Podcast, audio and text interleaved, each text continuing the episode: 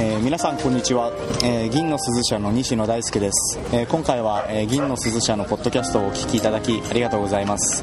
えー今回のポッドキャストは、えー5月2014年5月に、えー銀の鈴社で行われた著者の集いにおいて収録されたものです、えー各著者の方に、えー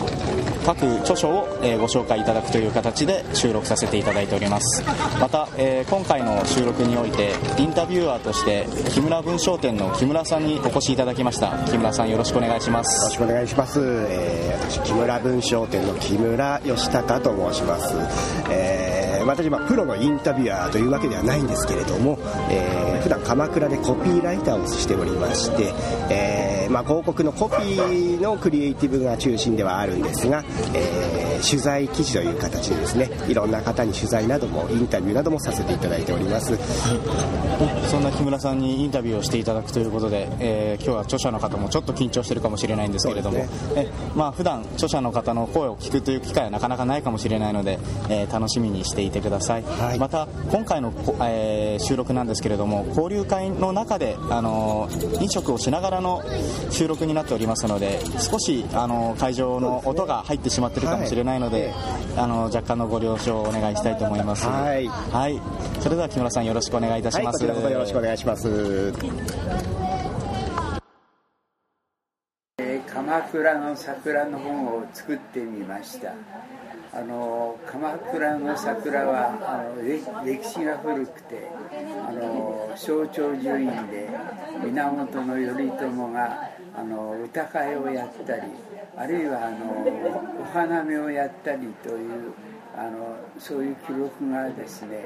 鎌倉時代のあの時代を映したあの吾妻鏡にあの記述をされております。それからあのもうちょっと時代が下って、えー室町時代ですがあの足利尊氏がですねあの京都に室町幕府を作った際あの京都の郊外にですねあの鎌倉から桜をたくさん持っていったということとそれから京都御所にですね右近の立花左近の桜とありますけども左近の桜を鎌倉育ちの桜を持っていったというふうな記録もあります。またあの鎌倉市の木は山桜であのかつては山の中腹にその時期になるとたくさん咲いたそうです。あの、まあ、そんなわけで我々はあの写真集を作ってみましたけどもあの桜をかけているとあの尽きるところがありません。まあ、今後もですね鎌倉市の木は山桜ですから桜のことをもっとあの皆さんに知っていただければと思いますよろしいですかありがとうございます。じゃあ、ちょっと木村さんの質問とかにお答えしていただいてもよろしいでしょうか？あもしかったらこれここに置いておきますので、表紙もみ皆さん見たい方もいらっしゃるかもしれないから。そうですか、ええじゃあお預かりします。じゃあまず一冊ずつでもいいですか？はい、今の鎌倉の桜にこういうことをお考えになってあの書かれたっていう話いただいたんですけれどもこちらを例えばどういった方に特に読んでいただきたいと思われますか？えあの鎌倉へいらっしゃる在来の方よりもですね地元の方があの最近の方は案外地元のことがあの分からない方が多いんで、まあ、あの地元の方にですね自分の周辺の、まあ、環境とかあるいはあの緑のことをですね理解していただくためにあの見ていただければと思っております。す。じゃあ続きましてこちらの本こちらの本持っていただいてまた、えー署名とですね、えー、とお名前も頂戴そうですね。えっ、と小町今は昔、えーの著者の高柳秀物ですという感じでカメラに向かって、はい。お名前もええ合わせていただければと思いますあの鎌倉根弱のあの本をまとめたあのグループでやったんですが代表の高柳です。であの鎌倉の小町は鎌倉の中心部にありまして一番にぎわってる町ですけどもあのその数十年前あるいはあの明治以降ですねまあ、あの鉄道が引かれてからあの鎌倉の中心になったわけですがあのその昔のこともですねあの知っていただければと思って記事にあの記載いたしました。で昔鎌倉時代はですねあの材木座の和歌島に港がありましてそれからあのえー、今の雪の下にですね、あの鎌倉幕府がありましてその間があのとても賑わう通りだったようです。でそれがあの今はですねあの一部のあの商店街がね小町通りということであの繁栄してるんですがその前はあの小町の真ん中を通るあの道があの小町通りと言われておりました。でそういうこともですねあのあまりあの最近の方は頓着されてないんでか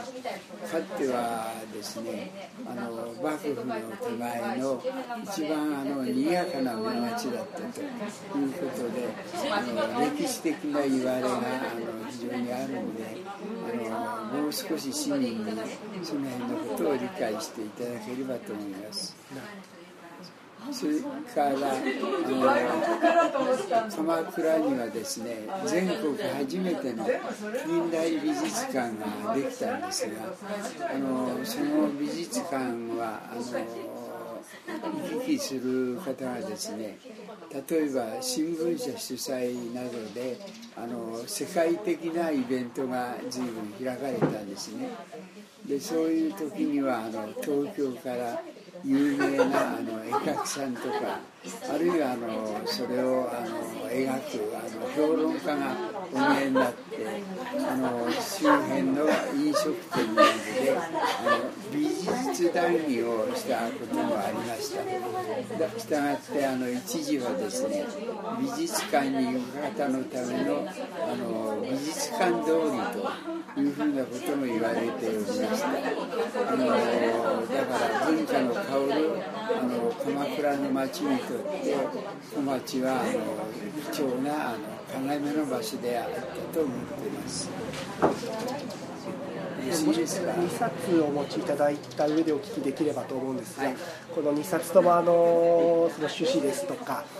思いですとか伺ったんですがで非常に鎌倉にとって貴重な書籍ではないかと思うんですけれどもこの高柳さんご自身この鎌倉どこんな街になってほしいなとか何か思いとか伺いますあの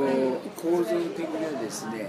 街づくりがあの800年前とほぼ変わってないんですね。